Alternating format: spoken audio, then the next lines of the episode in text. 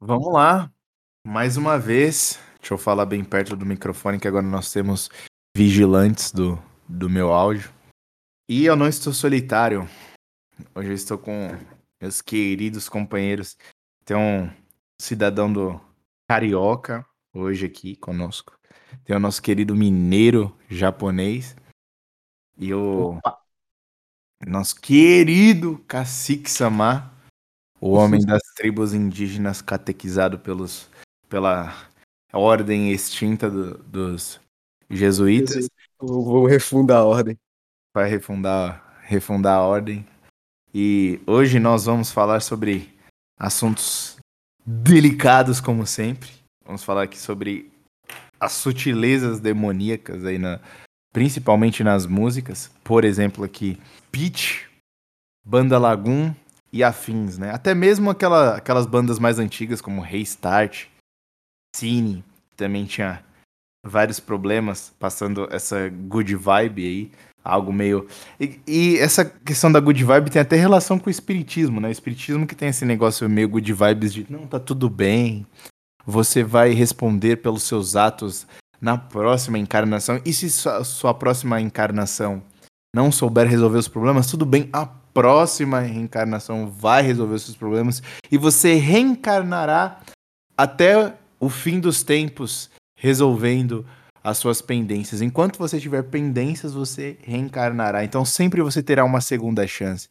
Você se deitou com outro homem e estava casada? Não tem problema. Sua próxima reencarnação poderá fazer diferente. Resolve.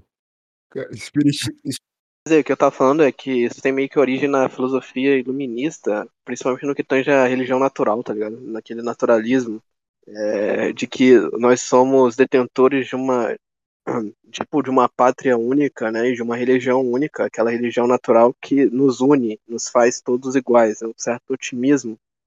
E é basicamente isso que também está dentro das músicas hoje em dia, de que nós somos um, um, um mundo único, né, o globalismo. Aí eu, eu lembro daquele áudio do, do querido judeu Baruch. Ele é ecumênico? é foda. Judeu Baruch nunca teve tanta razão assim, cara. E, Cara, assim, é, tem outro detalhe também, né, que eu acho que essa, essa questão, essa universalização da good vibe em tudo quanto é produção artística, seja em filme, seja em série, seja em música, ela também ela é acompanhada de sempre um discurso progressista político, entendeu? Então, você já não tem mais um- uma boa música escrita que te provoque sensações, que te faça refletir ou que te faça aproveitar o momento. Às vezes, as pessoas costumavam ter uma música que eles dedicavam à pessoa amada, ou uma música que é- era associada a um momento, a um, uma linha do tempo, o que é que seja. Mas era algo, era algo que marcava. Não necessariamente pelo, pela, pela letra que cantava sobre liberdade ou sobre empoderamento, o que é que seja, mas porque aquela letra ali fazia muito sentido para o momento. E hoje, cada vez mais, músicas, as músicas populares, aquelas que brigam para estar o tempo todo no top 1 do Spotify, elas mais parecem jingles de campanha. Jingles de campanha política. Vote em mim, pelo amor de Deus, vote em mim. É um negócio que é, é feito para ficar preso na sua cabeça e só isso, entendeu? E apenas isso. E o que eu acho também interessante da gente falar aqui é que assim, se você ouvir músicas da Peach e dessa banda Lagoon, você não consegue enxergar muita maldade. Como a gente falou, é algo sutil. E para uma sociedade doente, é muito complicado essa- essas sutilezas e essa livre interpretação. Que os caras falam, sejam você mesmo. Não é errado você querer você ter uma personalidade, você ser você mesmo. Só que as pessoas não sabem o que é ser elas mesmas. Porque o que elas são é uma coisa criada. Elas são o que a sociedade quer que elas sejam. Eu tenho um canal no, no YouTube chamado acho que é Epifania. ah, se- Masculinista? é alguma uma epifania masculina, alguma coisa assim. Aham, Achei sei. interessante ele falando, ah, o- o- dando um parâmetro aí do, do Rio de Janeiro, como as coisas funcionam lá, um panorama geral. O tribalismo carioca. É, exatamente. E que uma de acordo com a, as mulheres, vamos vamos colocar aqui uma situação. A gente sempre fala de mulher aqui, né? Mas é, vamos colocar uma situação. Um homem acaba querendo ser um tipo de pessoa, um tipo de homem, para agradar as mulheres que, que ele, do meio que ele está inserido. Então, esse cara ouvindo uma música que, e diz para ele ser ele mesmo e que as pessoas têm que aceitá-lo assim, esse cara não vai refletir e vai falar assim: bom, a sociedade quer que eu seja dessa forma, as mulheres da minha cidade querem que eu seja assim, mas eu acho errado isso daqui. Eu sei que é errado, eu estudei, eu tenho bons parâmetros, parâmetros inclusive milenares, religiosos, de religiões milenares, que dizem que esse tipo de pessoa, esse tipo de homem é errado. Então, eu serei o que Deus espera que eu seja. As pessoas não vão. Primeiro que o cara que pensa dessa forma nem vai escutar essa música, irmão. Só que são essas músicas que vão tocar na rádio. Outro, outro, outro papel da música que é muito menos, menos que é muito menosprezado, né? As pessoas acham que ouvir uma música ou determinada out- outra música é, não vai mudar nada na vida delas. Só que uma coisa que eu observo na prática é que a música é capaz de tocar tão forte no sentimento que mexe com a forma que você vê a realidade. Então, tipo, você tá andando na rua, mas você tá ouvindo uma música ali que tá, tá fazendo é, brotar coragem e tal, você vai ficar mais atento ali, você vai. Não sei, a música é capaz de contar uma história, é capaz de mudar a sua história é, da forma que você tá ouvindo a música, entendeu? Eu não sei, eu não sei se vocês estão entendendo, vocês estão entendendo? Sim, sim, sim. Tá entendendo, sim. E E não é à toa que a música é uma coisa muito antiga, cara. Mas muito. É, é encontrada nas religiões, na, nas civilizações mais antigas da história da humanidade. E Mas manipula sentimento, né? É isso, Isso. cara, exatamente. Isso, exatamente. O, tem o, o- ah, tem aquele estudo, né, sobre música feito por um professor francês, se eu não me engano, eu esqueci o nome do cara, em que ele analisa a- as notas e os ritmos que provocam o sentimento das pessoas. E tem um muito famoso aí, que é aquela música do, do Arctic Monkeys, o Do I Wanna Know, que menininha nenhuma sabe explicar, mas toda vez que ela, que ela, que ela escuta aquilo ali, ela sente vontade de transar. Toda vez que ela escuta o Do I Wanna Know do, do Arctic Monkeys, é, é- ela quer ir pra cama. E com o mesmo moleque, o mesmo cara escutando isso daí, ele não sente nada. Agora, também tinha um outro estudo que as músicas do Metallica, os rock do Metallica, inibia a, a, a, libido. Tipo, ela, ela cortava o, o sentimento de excitação e substituía por outro, por uma agitação, por um quase como se você estivesse pronto para para sair na mão com alguém ou para conquistar alguma grande coisa, entendeu? Uhum, exato. As músicas do Edu fazem isso, né, Edu? Falei. É, muito ódio no, no coração. Nada me faltará, inclusive. Ódio. no- Inclu- inclusive, foi interessante você falar. Sei que. Porque recentemente um cara até comentou lá na- em uma das músicas falando isso. Ah, se o seu Deus for esse daí que, que prega ódio. A grande questão é pra onde você direciona isso. Você sentir raiva, cara, não é uma coisa negativa desde que você saiba direcionar. São sentimentos humanos, cara. Deus quis que fosse assim. Você tem sentimentos, você sente revolta. Como que você imagina os... vamos, vamos pensar aí nos primeiros cristãos, velho. Você imagina os primeiros cristãos é, vendo é, as pessoas profanarem a Deus. Você acha que todos tinham aquele sentimento piedoso de ai, coitado, é que eles não conhecem. a-" Lógico, muitos tinham. Mas muitos, ué, não foi De- Deus não pediu pra, pra Pedro ab- abaixar a espada? Você acha que todo mundo respondia de maneira pacífica? Alguns têm esse sentimento, pô. Talvez a gente tenha herdado isso, esse sentimento de Pedro. pô. Quando você vê alguém profanar a Cristo, você quer corresponder à altura, porra. E assim, Isso é importante. Se você for parar pra pensar, os cruzados, pô, pra que, que os, cru, cruz- cruz- o- ge- pessoas como os cruzados eram necessárias? Se, se os cruzados não existissem, será que que pessoas, vamos assim, vou me colocar melhor aqui. Se pessoas que sentissem revolta ao ponto de querer fazer algo fisicamente não existissem, não haveria cruzadas, pô. Essas pessoas são. Isso que as pessoas não entendem. É importante ter pessoas que respondem ah, rezando. Nós temos freiras, nós temos padres, nós temos santos. Essas pessoas respondem assim. Mas nós, nós precisamos de pessoas para guerrear. Senão civilizações vão perecer. Se, senão religiões vão perecer. Vão perecer, exatamente. E aí que tá, né? Hoje a, existe muita a manipulação desses, desses sentimentos, né? A manipulação do, do enfrentamento e da piedade. Eles nos pedem para ser piedosos a maior parte do tempo, onde uma piedade não é cabível, e nos pedem violência e intolerância, onde essa violência, essa intolerância não é cabível. Ou seja, você meio que se torna extremamente piedoso e compassível com o erro e completamente intolerante com aquilo que é o caminho da verdade.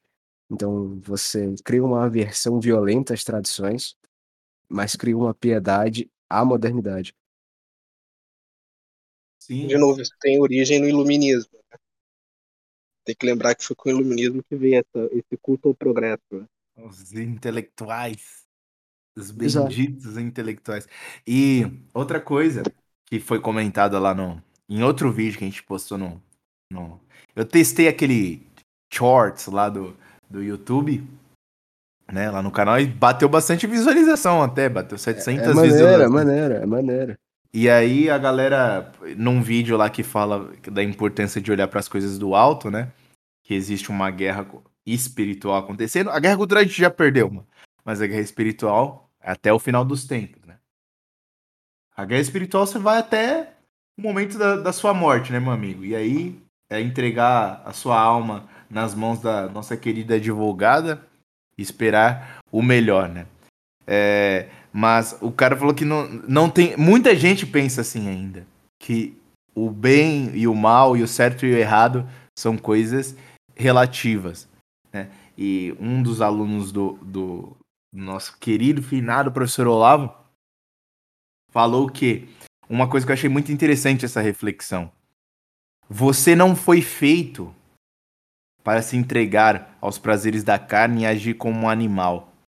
E até mesmo, olha, veja bem, tem parâmetros de certo e errado. Existem parâmetros. E você se entregar a, aos seus prazeres mais primários é tão errado que, por exemplo, os animais domésticos conseguem às vezes ser superior a vários homens, porque os animais domésticos nos fazem refletir sobre é, essa questão de até mesmo de inferno, cara.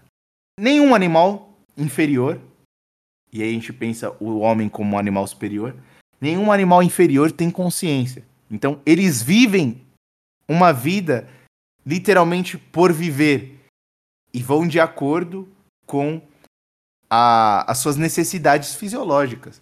Um animal que sente uma necessidade, ele faz as necessidades vitais dele na frente de qualquer outra pessoa, se ele se sentir ameaçado, ele ataca. Nós, homens, nós nem sempre, quando nos sentimos ameaçados, nós atacamos, porque sabemos que isso pode ter consequências. Né? E ruins, consequências sempre tem. Às vezes boas, às vezes ruins.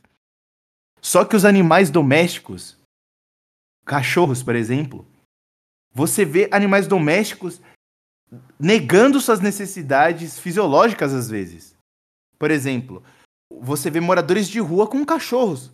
O cachorro podia muito bem abandonar aquele morador de rua e ir para outro lugar, porque o morador de rua não está dando comida suficiente para ele, mas mesmo assim ele mostra certo grau de lealdade, ou seja, até mesmo nos animais domésticos, parece que eles percebem em certo grau que essa vida mais alta que eu tenho, dedico lealdade, que às vezes eu tem até casos na internet de gatos puxando, é, lame aparentemente lamentando a morte do, de outro gato, arrasta o gato que estava no meio da rua e arrasta para um canto. Tem vários casos de animais domésticos fazendo coisas parecidas com coisas humanas. Ou seja, até animais domésticos às vezes se comportam de maneira superior do que seres humanos, e em certo grau os animais domésticos percebem que existe sim uma coisa mais alta e uma coisa inferior. E eles escolhem alguns animais domésticos. Acho que eles escolhem a mais alta. É, exatamente. Exatamente. Então. É uma... Pode falar, Cacique. Assim, é. É porque fica muito perceptível ou na verdade nem tão perceptível assim, mas que a morte do transcendente ela, na nossa sociedade ela é muito ela é muito jogada na nossa cara assim o tempo inteiro, o tempo inteiro. Só que na verdade o transcendente não tá morto, ele tá ali. Você simplesmente não enxerga ele, você simplesmente não olha para ele. Você esquece as coisas do alto, entendeu? Que você é condicionado a isso. Então, tipo, na mesma medida em que você tem músicas, você tem melodias que, que conduzem e manipulam esses sentimentos, provavelmente você tem produções culturais, ou o que é que seja, filme, série, jogo, filme, música, qualquer coisa que seja, que vai também conduzir suas ações, entendeu? E toda, e toda essa condução, ela é pensada.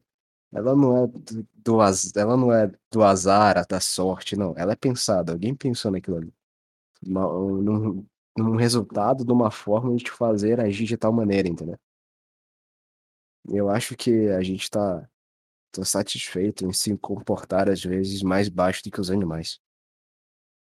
É, eu tenho, tipo assim, uma, eu tava até vendo isso ultimamente, sabe? Você vê, por exemplo, analisar o poema do século passado, tipo Fernando Pessoa, T.S. Eliot, você vai ver que eles falam é, é, um poema que vai trazer muito mais tristeza, um niilismo, sabe? É, é, realmente, é tipo assim, eles trazem uma ideia de morte ao sentimento. Então, por exemplo, você vai ver o, aquele Tabacaria, né, que é um dos maiores poemas. É, sim, começa, sim. não sou nada, não posso, não posso querer ser nada, a partir disso tem em mim todos os sonhos. É tipo assim, ele sente que tá faltando alguma coisa. É, parece que toda aquela ideia, tipo assim, se analisar os poemas, realmente, eles vão trazer sempre uma ideia que tá faltando alguma coisa e essa coisa é uma coisa transcendente.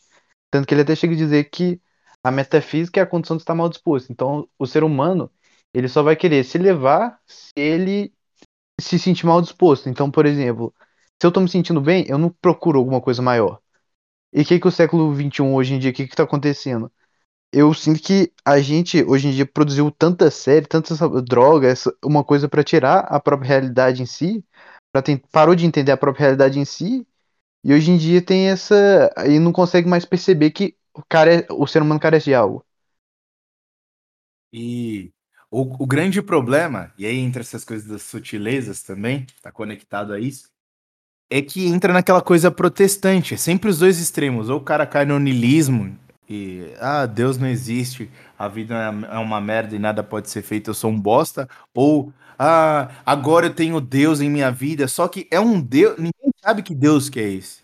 Que Deus que é esse que, que agora você tem em sua vida?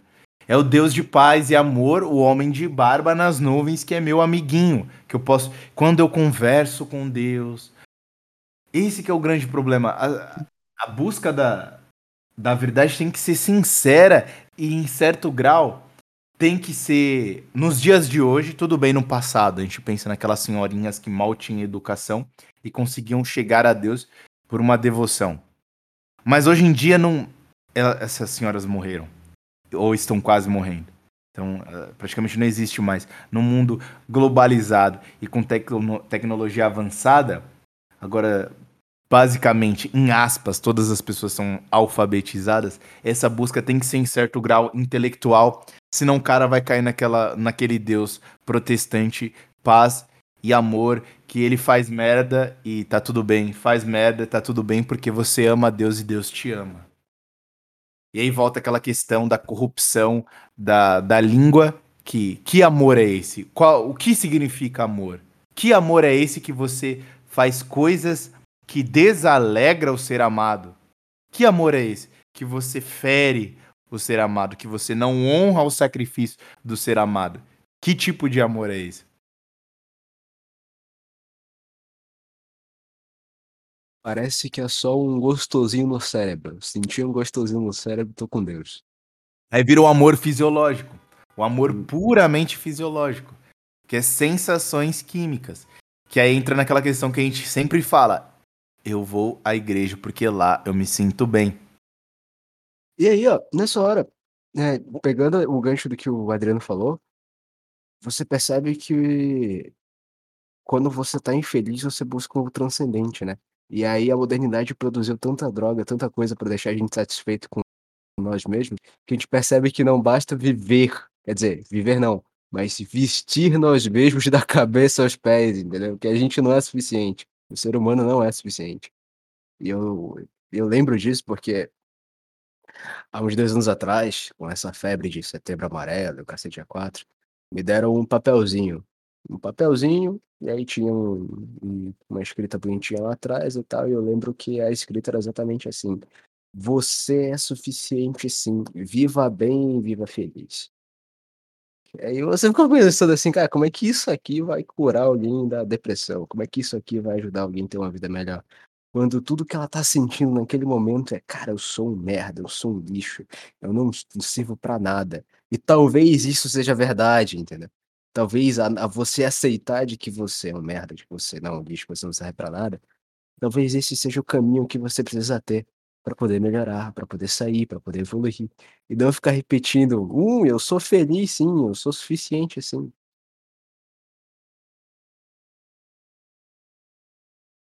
Né, isso é justamente, tanto que até eu, eu tava conversando até com a menina que ela tava, eu tava falando pra ela essa mesma coisa de que essa parada de achar que o ser humano é autossuficiente, tanto que até eu tô lembrando, vou só abrir um parênteses, no Os Demônios, né, que é o é um do que é o livro do, do Dostoiévski, tem um personagem que é o principal, que é o Nikolai alguma coisa.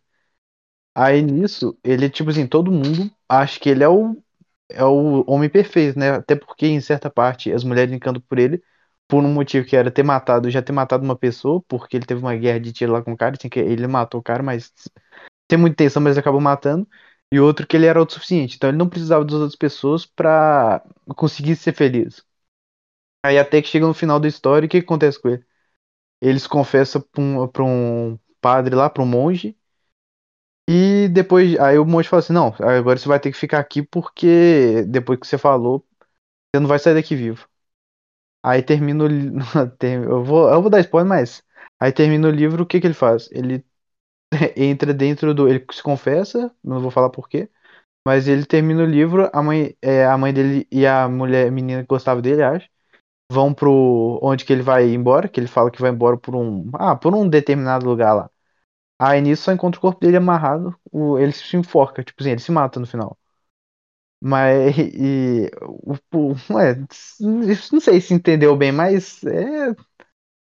E o, o cara que era autossuficiente, né? Que todo mundo admirava ele por isso. Nada com. É, ele, quando ele se confessa, ele mesmo tem essa questão. É, nada completava ele. E ele comete um pecado do. Que é. Ah, eu vou falar o pecado. Ele vai lá e. Acho que ele ah, acaba cometendo loliconismo, das pedofilia.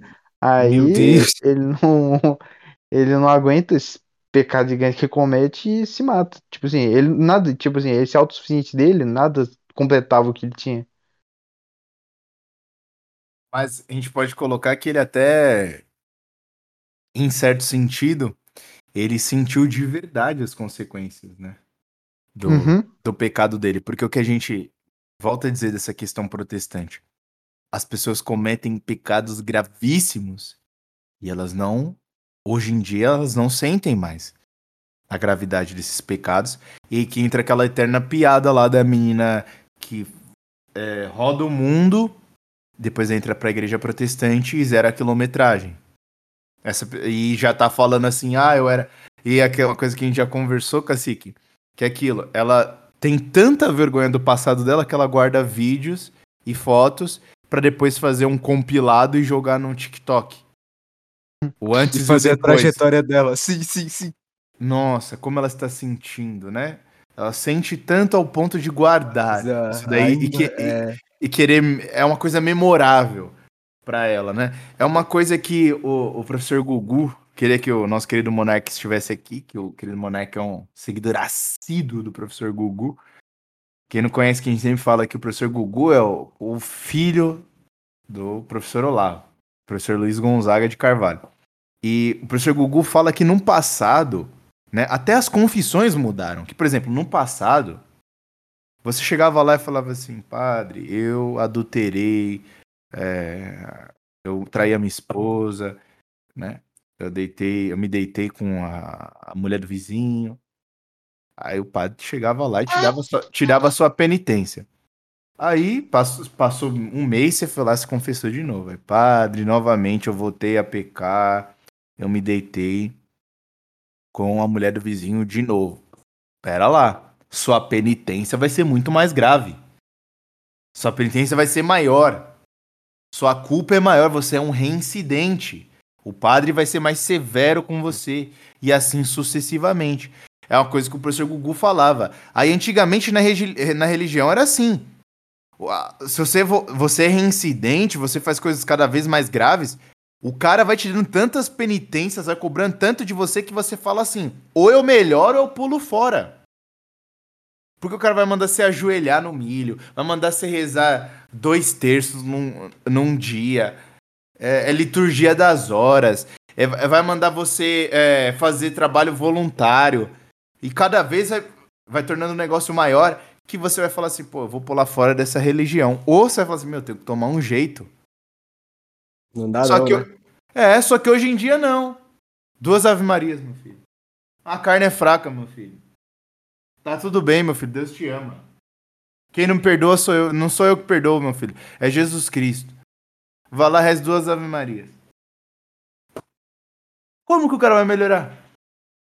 Tem gente que pensa até assim, pô. Ah, eu já pequei. Eu vou me pecar um pouco, vou pecar um pouco, vou ceder um pouquinho mais, aí domingo eu me confesso. Aí eu zero. Aí volta tudo de novo, não, porra. Você tá multiplicando seu tempo no purgatório. Não só multiplicando seu tempo no purgatório, como você torna inválida a sua confissão. Porque se você. Isso daí tá no catecismo, hein? Não é achismo, tá no catecismo. Se você não se confessa com pensamento reto ali de não tornar a pecar, é inválida a sua confissão. Mas seguimos. É, além dessa questão aí, que a gente falou que o demônio é um, é um ser sutil, então ele vai tentar te pegar das, maneira, das maneiras mais inusitadas possíveis. É, tem a questão que eu queria levantar aqui do, das pessoas que têm feito um bom trabalho e ser, apesar dos erros, têm feito um bom trabalho e servem como porta de entrada para a verdade e que conseguem captar as pessoas que estão mais distantes.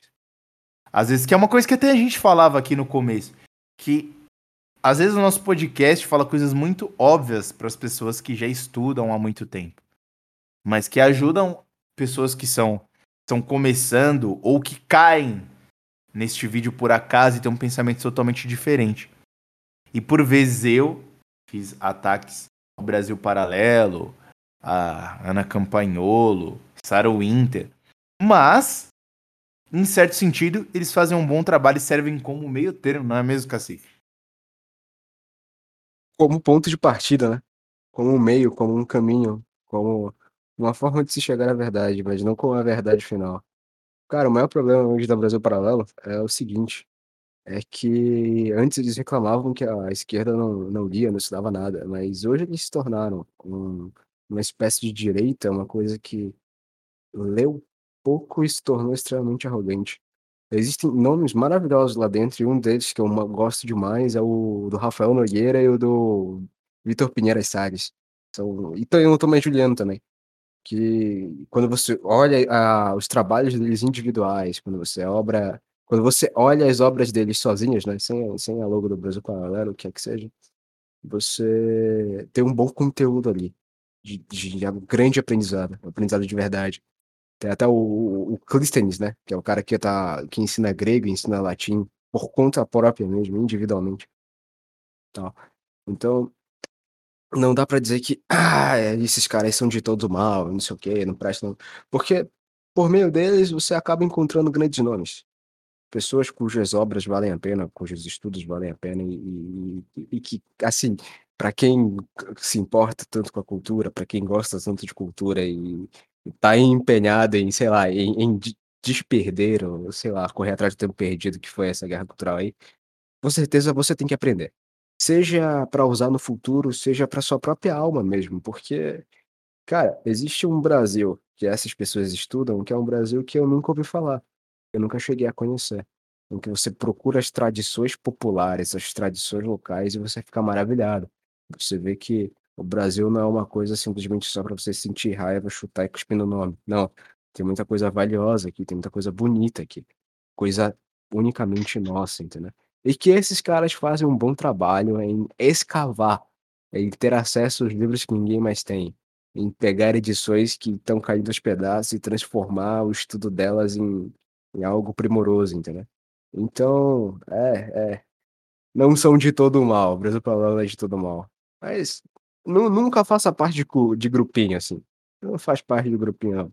Porque é cringe, é cringe. E o, o Thomas Juliano, eu tive a, a honra aí de, de ser aluno dele no, no curso ainda, tá vendo? Eu, não tô- eu tô ficando velho, cara. Ah, No curso do Desconstruindo Paulo Freire. Não existia o livro à época.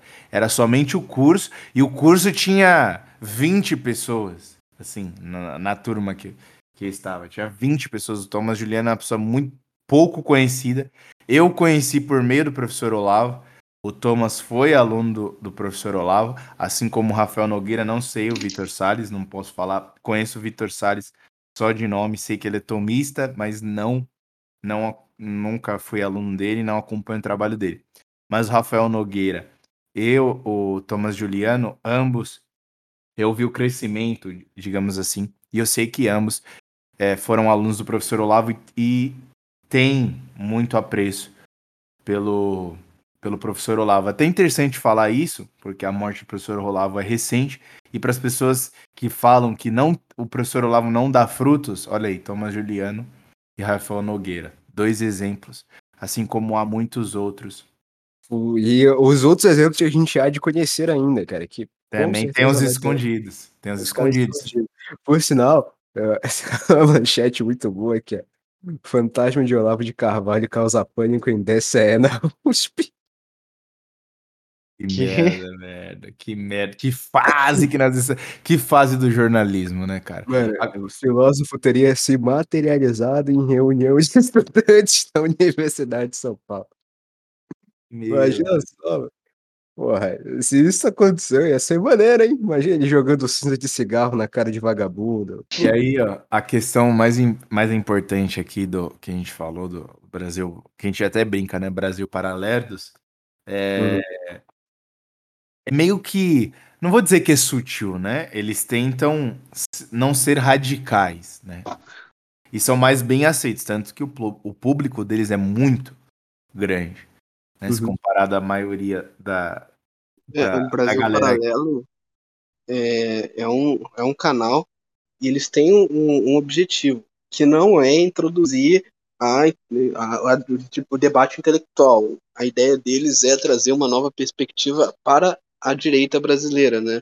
É, que é para fazer frente à direita brasileira, que também não vem trazendo um debate intelectual. É, a gente tem que entender isso. E o, é- essa questão é interessante porque, assim, se existe um Brasil paralelo aqui, do- vamos colocar assim, do no- em aspas, do nosso lado, por isso que a gente falou dessa, da questão sutil. O outro lado sabe muito bem disso. É uma coisa que o nosso lado está descobrindo agora, mas o outro lado sabe muito bem disso. Há quanto tempo a Peach faz sucesso? Era moleque a Peach fazia sucesso, cara. É isso mesmo. E até hoje ela faz sucesso. Só que ela é uma artista que, por exemplo, ganha prêmio, que ela tá na boca do povo. Ela não tá na boca do povo. Mas o que explica o sucesso que ela faz? Porque ela é ponderada. Ela toca na, ela pode tocar na festa de família. Ela toca em academia. Nas academias modernas. Cara, e sim, é, qualquer lugar onde tenha uma música constante, algo que vai tocar o dia inteiro ali, por mais que você não esteja interessado em bosta nenhuma do que tá saindo pela rádio, do que tá saindo pelo alto-falante, do que tá saindo pelo som, é irritante, uma hora aquilo vai ficar na tua cabeça. Uma hora aquilo vai pregar na tua cabeça. E age no, jeito. age no seu subconsciente. Eu, eu tenho a percepção Eu tenho a percepção. Eu, como eu disse, eu escuto no meu trabalho a banda Lagoon involuntariamente. E em algum momento eu falei, opa, pera lá. Tô canta... Já cantarolei isso daqui, ou, ou eu refleti sobre a música? Surra É de inevi- bumbum, cara. Eu odiava isso, cara. E era o dia inteiro, cara. É inevitável, velho. O negócio fica na sua.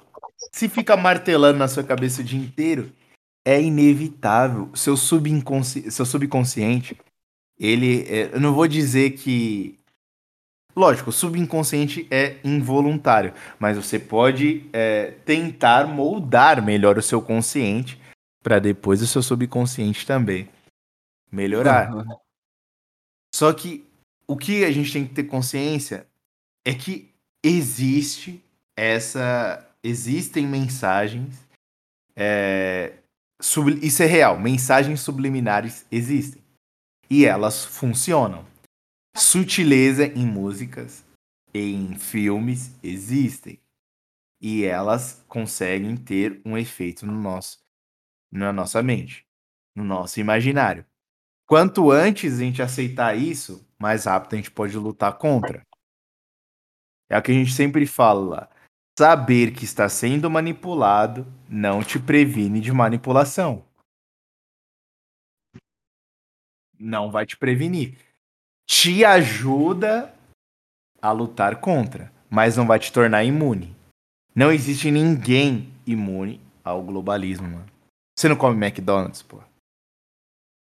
É fruto do, do você já não se deparou com uma coxinha vegana? Então, não dá pra Mano, uma, uma vez eu comi, eu comi um hambúrguer vegano sem saber, porra. Aí eu, eu mordi assim e falei, mano, essa porra não é carne, velho. Que merda que é essa daqui? Parece purê. Que porra que é essa? Aí eu fui atrás pra ver que, que, que lanchonete era aquela. E porra, era uma lanchonete que só vende porra de hambúrguer, que se é que isso existe. Hambúrguer vegano, porra. Ah, meu Deus do céu. E essas mensagens aí são muito sutis. Então, às vezes a gente fala, que... olha os filmes da DC, da Marvel, velho. Eles mandam mensagens, velho. Às vezes mais radicais, às vezes mais sutis. É uma coisa que, salvo engano, foi o próprio professor Olavo. Acho que foi o professor Olavo que, que falou, ou eu vi alguma coisa da. do- não foi, tenho certeza que não foi do Nessahan. Acredito que talvez tenha sido da, da Cláudia Pacheco, né? Que é, em um filme famoso de Hollywood, não vou me recordar agora o nome, é, mostrava as mulheres solucionando alguns problemas domésticos ali e conseguindo cuidar do filho e conseguindo trabalhar ao mesmo tempo, só que a trama não girava em torno disso. O ponto central do filme não era sobre. O plot twist, como chamam por aí, não era sobre isso. Mas tinha esse elemento no filme. E as pessoas não sabiam. Mas isso pode influenciar as mulheres a pensarem: olha, é totalmente possível eu trabalhar, ser a CEO de uma empresa e conseguir criar muito bem os meus filhos. E conseguir equilibrar um casamento. É uma. é- você acha que isso é por acaso, mano? Esses caras estudam psicologia, porra. Esses caras estudam comportamento humano a fundo, velho. Essa galera estuda comportamento humano há anos, velho. Não é a nossa galera, tipo, que é ejaculação precoce, que vê três aulas do COF, leu é, três textos do o mínimo que você precisa saber para não ser idiota e fala que a filosofia do Olavo é uma merda. Não é, não é essa galera, mano. É uma galera que senta a bunda na cadeira, que tem um intelectual lá que, que guia, que é o professor, que é o mentor, que fala assim: você vai comer merda. O cara fala: tá bom, professor, eu vou comer merda. Você vai ter que comer merda durante 10 anos e só depois você vai falar na- em público. Aí o cara fala: tá bom, professor. Isso aí é depois nossa- você me conta como é que é. Não é a nossa galera que fala assim, que bebe da fonte do Olavo de Carvalho, passa dois anos e fala assim: o Olavo é um velho louco, que terra plana, Pepsi. É, exato. Não, entendeu? Não é essa galera, mano. Uma coisa não dá, pra, não, não dá pra negar. A esquerda é mais organizada e é mais leal, mano. Você não vai ver os caras da esquerda colocando no fogo o intelectual da esquerda. Não vai, cara. Você não, Não vai, vai. ver. Você não vai ver. velho, tem gente falando dos pontos negativos do Olavo. O Olavo acabou de morrer, velho. Não é o momento de você ficar falando mal da filosofia do cara, porra. Dos ensinamentos do. Eu tenho vários pontos de divergência. Ninguém quer saber, pô, que você tem vários pontos de divergência. Você vai, você vai prestar condolências? Não, então cala a boca, caralho. O cara morreu, porra. Se o Lula morresse, eu nem ia fazer. Ah, o cara foi um criminoso, vá com um capeta. Não. Ou eu não falo nada, ou eu presto condolências, velho. Pra pior pessoa do mundo. É isso que Deus espera de você, velho. É isso que nossa religião ensina. E, e vai muito além. Qualquer pessoa de bem, seja qual for a religião milenar que essa pessoa siga, é isso. É isso que se espera, aquela questão da honra. É um inimigo, porra. É aquele negócio da guerra. Quando o inimigo seu morre, o que você faz? Você fica cuspindo aí, seu merda. Não, você lutou. É aí que a gente fala da, da importância aí da, da, dessa questão dos animes japoneses, que eles ainda passam esse tipo de coisa, porra Sim. tem honra entre os inimigos, você lutou muito bem. Eu espero que Deus tenha piedade da sua alma, porque eu não tive piedade do seu corpo, eu te retalhei, seu filho da puta. É isso. É isso, porra, que a gente espera da, da galera. Não é, porra, ficar crucificando o cara, o cara acabou de morrer. mano. Mas, mais alguma colocação aí? Tem colocação. O, o cara É, bebeu até o. Nossa, cara. Eu não vi, ali- eu não vi nada dele. Eu não vi nada dele em relação a isso. Ele ainda saiu, ele ainda postou um vídeo essa semana, mas eu não quis nem abrir porque não tem jeito. Você começa, você começa o seu canal em, em cima, né? Você se apoia em cima de um professor e depois você apunhala ele, joga ele fora, assim. Isso é muita covardia, entendeu? Ô, pior que eu ainda respeitava eles, é, mas depois é o cara. Não, porque tipo assim, eu respeitava, mas falava assim, não, ele pelo menos eu comecei a estudar por causa dele, sabe? Sim. Mas. Você é louco, velho. Ah, não É tem aquilo que a gente comentário. falava do meio termo, né? Tá vendo? ó? O, o, o meio termo foi bom aí, ó. O, o japonês co- É, começou a se aprofundar por causa do Dando, Moura. Não pode nem É, falar o nome na porque... campanha ainda tem seus benefícios, né? O Nando Sim. Moura, ele surgiu numa época em que no YouTube ou você via o Nando Moura ou você via viado, entendeu? Ou você assistiu Felipe isso Neto. mesmo. Era isso aí, cultura É, não tinha... Devia ter as paradas mais underground, assim, mesmo que você... A gente não ia achar, mano. O YouTube nunca ia recomendar. E os vídeos do Nando Moura, é, às vezes, eram até recomendados pelo, pelo YouTube, né? Ficava Era- em primeiro lugar o vídeo do Nando Moura e logo abaixo ficava o do Bernardo Kister, assim, cara, numa semana aí. Os caras fazendo dobradinha. Sei lá, em 2017, 2018, não sei. É, e uma coisa que eu, vi um, um, um- até um rapaz comentar isso há, mui- há muitos anos já, que existiu um ciclo assim, né? É, o cara vira aluno do Olavo, cresce por causa do Olavo, fica conhecido por causa do Olavo e passa a criticar o, o, o Olavo. Então você bebe da fonte ali. Quando ah, você, eu, eu subi na vida por ser apoiador do, do Olavo de Carvalho, ser aluno do Olavo de Carvalho. Só que agora isso não é o suficiente. Agora eu me tornarei opositor ao Olavo de Carvalho e ganharei muito e, e convencerei várias pessoas, né? Converterei várias pessoas e captarei novas almas que antigamente eram opositores a mim, me tornando ao opositor do professor que me ensinou tudo que eu sei de útil na vida. É aquilo que eu sempre falei no nosso antigo canal lá, que eu jamais permitiria nenhum convidado nosso é, falar. é, nem vou dizer. Vamos usar o termo aqui, falar mal. Ou ser um detrator do professor Olavo dentro do, no- do nosso canal, porque já haviam pessoas demais para isso. E sempre. é, o, a filosofia do professor Olavo, por mais que sempre a gente citasse na, nos nossos vídeos, né? é, a gente não discutia sobre é, questões filosóficas específicas de nenhum filósofo, então não tinha por que ficar dando espaço para pessoas falarem mal, né? E aí é triste você ver o- uma pessoa que era aluna falando, não só falando, não se apenas sendo contra, como usando os mesmos argumentos de pessoas que outrora você criticava por usar esses argumentos. Aquela. Engraçado, né? Mas que a alma do brasileiro, às vezes, ela é muito rasa, cara. É, o Nando Moura, ele foi exatamente o que foi o Felipe Neto, né? É, é bem por aí, pô. Você critica, você É, se tornou é. aquilo que você se- que você criticava. Velho, criticar o Olavo por questões da Pepsi, da Terra plana. Puta que pariu, velho. Tanta coisa importante que o cara falou. Aí um comentário que não foi bem assim, que não foi bem assim. É inter... Puta, é sério isso, velho. Mas aquilo. É, Esse pessoal eles pegam qualquer bobagem, qualquer bobagem. Eles pegam qualquer bobagem e transformam um negócio enorme, cara.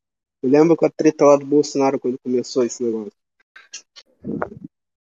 Cara, É igual, é é igual o qualquer negócio da coisa. cloroquina, né? Que o pessoal fala. Não, Aham. o Bolsonaro tá falando pra tomar cloroquina e que não pode fazer isso, aquilo, é só, só tomar. O cara não falou que você só tem que tomar cloroquina e nem falou assim, ó, toma cloroquina, eu mando na sua vida. Isso que as pessoas não entendem, velho.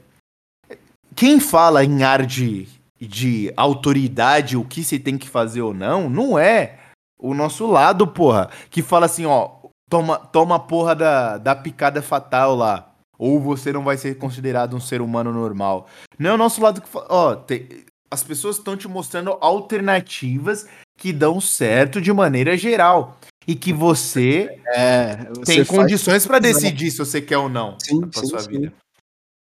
O outro lado não, cara. O outro lado é encher essa porra do seu braço você não vai pra aula amanhã. Exatamente. E, Cara, e, e nós que somos os radicais. pô. O crime tá. Nossa, velho. Tipo assim. Caso isolado. Ah, não. Reação de vacina é só caso isolado. Cara, um monte de gente morrendo de miocardite aí. Atleta de alto desempenho tendo parada cardíaca do nada, assim. Gente que, em teoria, era pra viver muito mais do que eu e todo mundo que tá aqui juntos, entendeu? Morrendo do nada, do nada, assim, depois de ter tomado vacina e tal.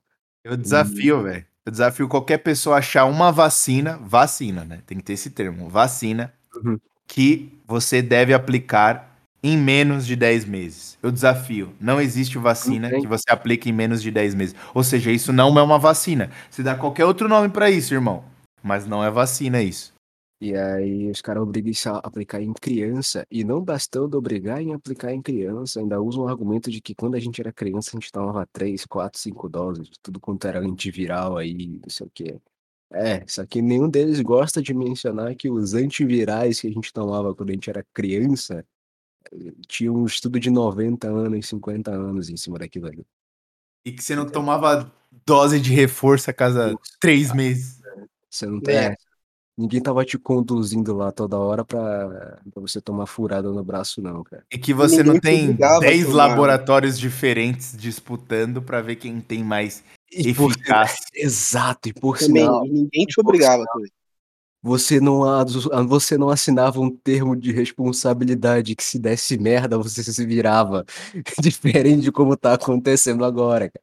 Cara, só o termo de responsabilidade era mais do que meio motivo pra você pensar 84 vezes a gente furar o braço do seu filho. A partir do momento que, a- que tem uma empresa falando assim, ó, tá aqui o negócio aí, ó, tem que aplicar. Mas a gente não se responsabiliza se você aplicar. Porra, cara. E os caras vão lá e toma. Os caras vão lá e toma, entendeu? E ainda os caras falam com ar de superioridade. Não, porque eu estou do. É, a 25 dose do Correio. é em, em nome da ciência, né? E chama as pessoas de negacionistas que negam a ciência. Seus filhos da puta, vocês não estudam ciência, pô.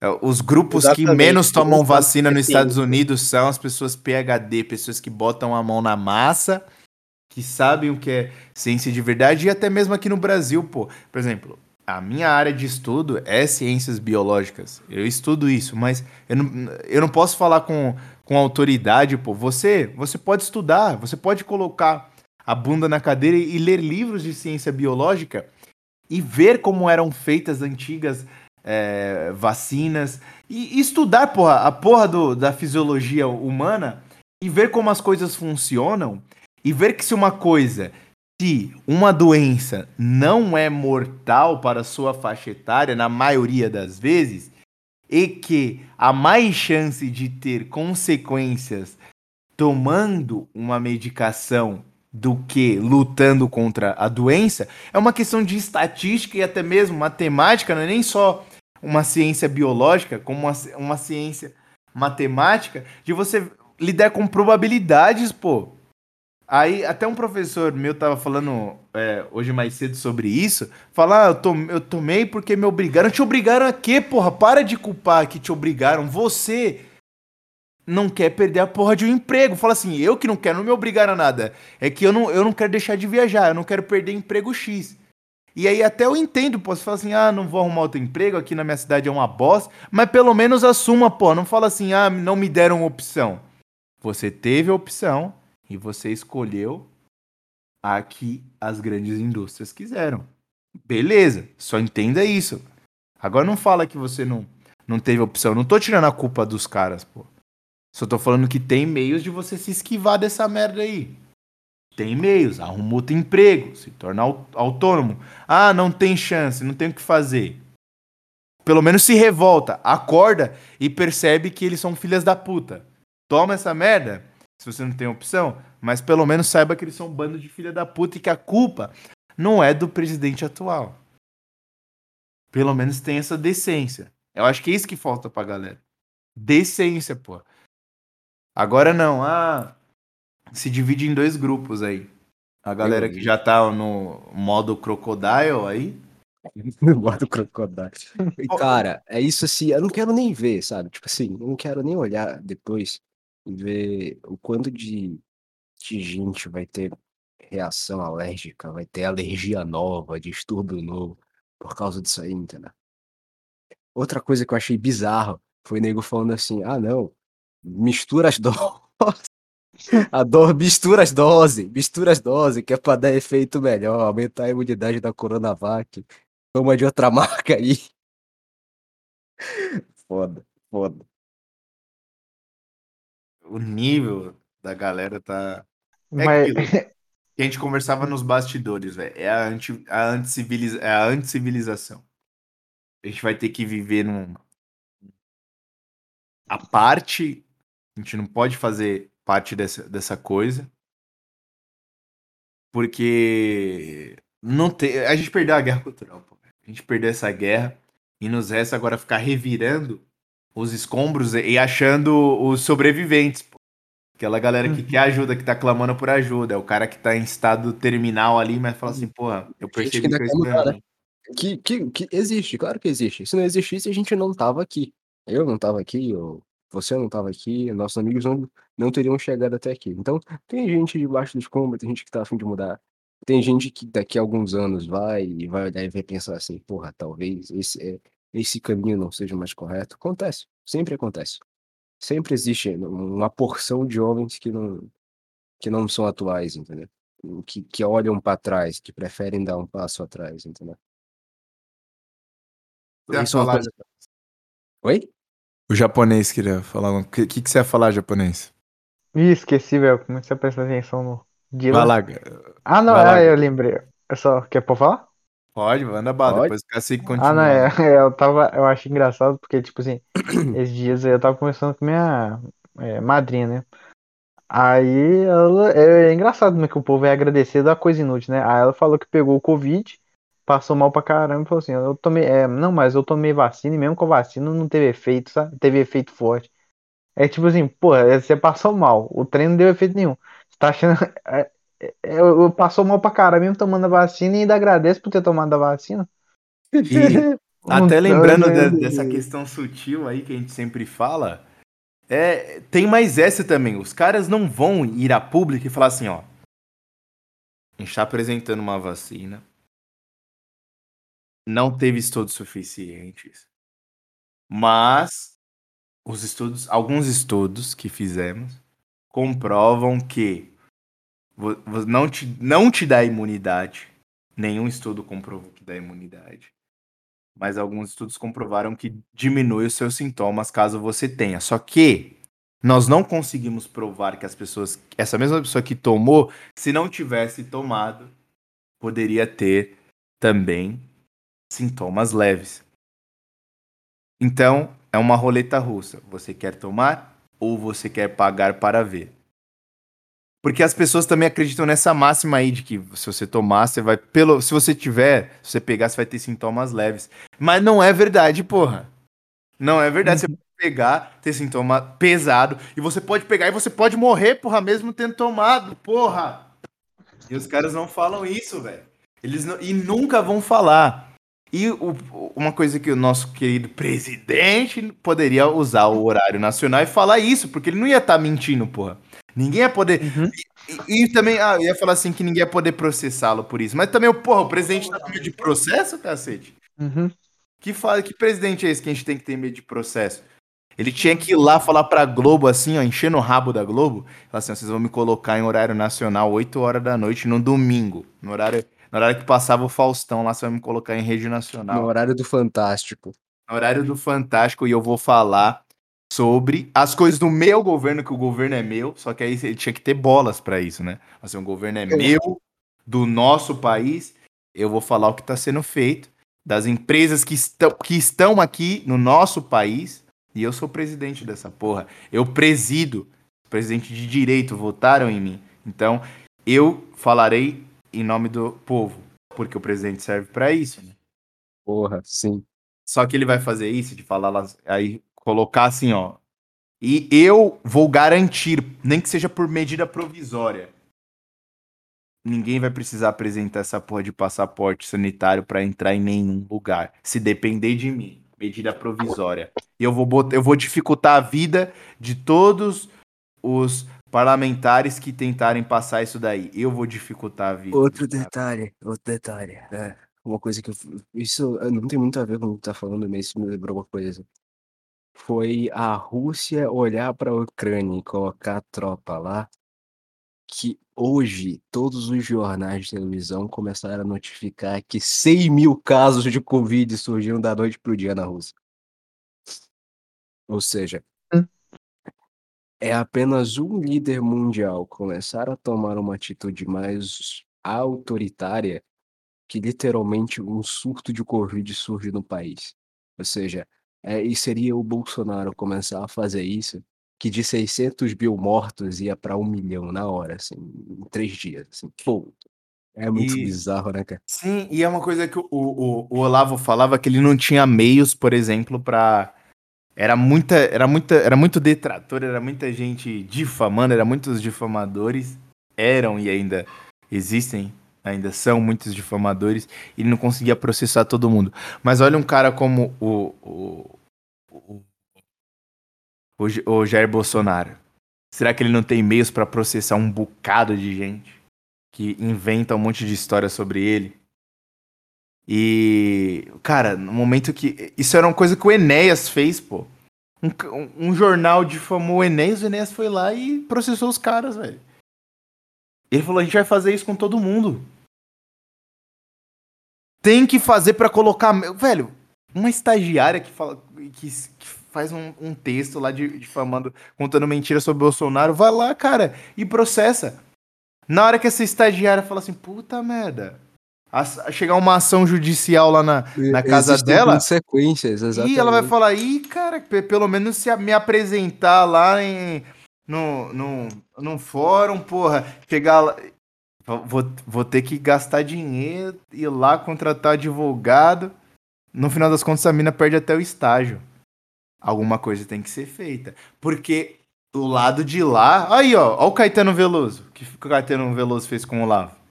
Exato. Pensam duas. Velho, nós estamos lidando com demônios. Um, um cara como Caetano Veloso. Olha o que o cara fez. Um, um processo de milhões de reais, porra. Esse cara precisa de dinheiro. É um filho da puta, porra. Agora o nosso lado, ah não, dá trabalho, não vou fazer isso.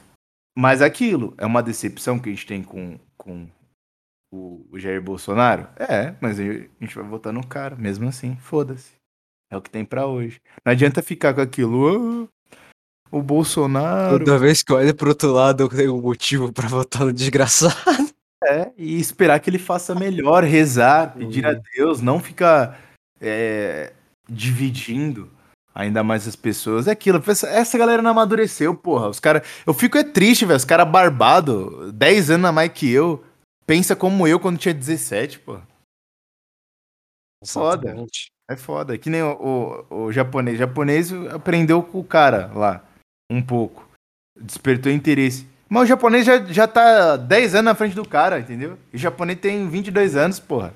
O cara, sei lá, tem 30 e lá vai fumaça. Ele tinha que ter vergonha, mano.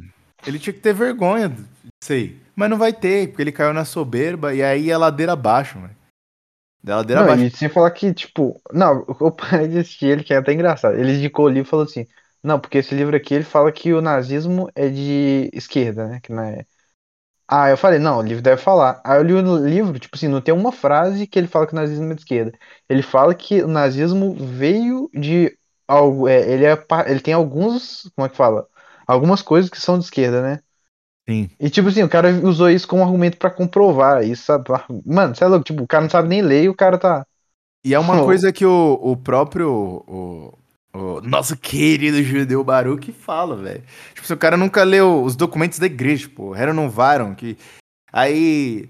Ah, a igreja faz trabalhos sociais, aquela questão mais distributivista lá do Chesterton. Os caras chamam. Que nem tem nem que chama o Chesterton de socialista, porra. Exato. Entendeu? Vai falar que a igreja é socialista. Então, essas características que o regime do bigode grande tinha, não é que são questões também esquerdistas, porra, são questões humanitárias, caralho. É humanismo essa porra.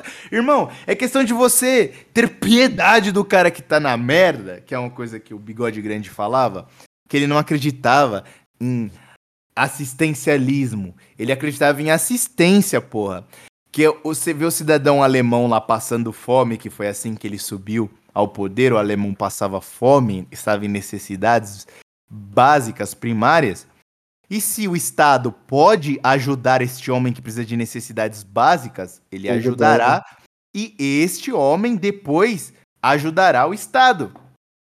Este homem aju- ajudará o seu país, vamos colocar assim. Os Depois. liberal vão cometer suicídio, Eduardo. Peraí, Eduardo. É, não, os liberais nunca vão entender essa porra. O cara tá passando fome, é porque todo mundo, en- o brasileiro é enxerga, enxerga o, o, o homem que tá passando necessidade como um vagabundo. Ele acha que todo mundo que pede dinheiro. Isso é uma coisa que o grupo de estudos lá do professor Gugu, o ICLS, é uma coisa que a galera se corrige muito, né? Que, por exemplo, vou citar aqui um, um caso, não vou citar nomes nem nada, um senhor qualquer aí falou que estava muito difícil a situação na, na casa dele. Ele estava sem trabalho e ele, ele, ele que era o homem da casa, já um homem mais velho, e e ele, ah, a mãe também já estava muito na idade avançada e, e ele que estava cuidando da mãe, eles não tinham o que comer, ele, ele colocou nessas palavras que queria ajuda para comprar uma carne. Aí e a carne estava muito cara, tal. Ele pediu uma ajuda lá no grupo. E é, houve alguém lá que, que, que falou em certo tom de jocosidade, falou assim: "Ah, mas só comprar ovo, não sei o quê". Às vezes pode ter falado na melhor das intenções. Mas o outro cidadão embaixo falou assim, cara, cala a boca, velho. O cara tá passando necessidade. Já não basta a situação humilhante que é pedir ajuda e ainda vi gente dar lição de moral num pedido de ajuda, porra. Ou você. Aí foi o que o cara falou. Ou você ajuda ou você cala a boca. Que é o negócio que quando morre alguém. Ou você presta condolências, que eu falei mais tarde. Ou você presta condolências ou você cala a Você boca. Cala a boca. Ninguém tá te obrigando a ficar falando bem do cara. Mas pelo menos tenha o senso do ridículo, velho. O bom, o bom senso que morreu há muitos anos atrás de não falar nada, velho. É isso. Só que a galera liberal não. É a história lá que o, o cacique a gente sempre brinca. Não deu peixe, dê a vara. Ah, vai tu dar a vara pra bater nas suas costas, vagabundo. Só se for. Mas eu acho que é isso, cacique. O senhor É que quer a gente falou bem, cara. Sim, foi longe. Hoje foi bom, hoje foi bom. Foi produtivo. Bom, Eu acho. Faça coisa suas pra re- conclusões aí. tem coisa pra resolver agora, então eu acho que eu já vou, amigo. É isso. Senhores, fiquem com Deus e que Deus tenha misericórdia de nós e do mundo inteiro. Até mais. Amém. Até mais.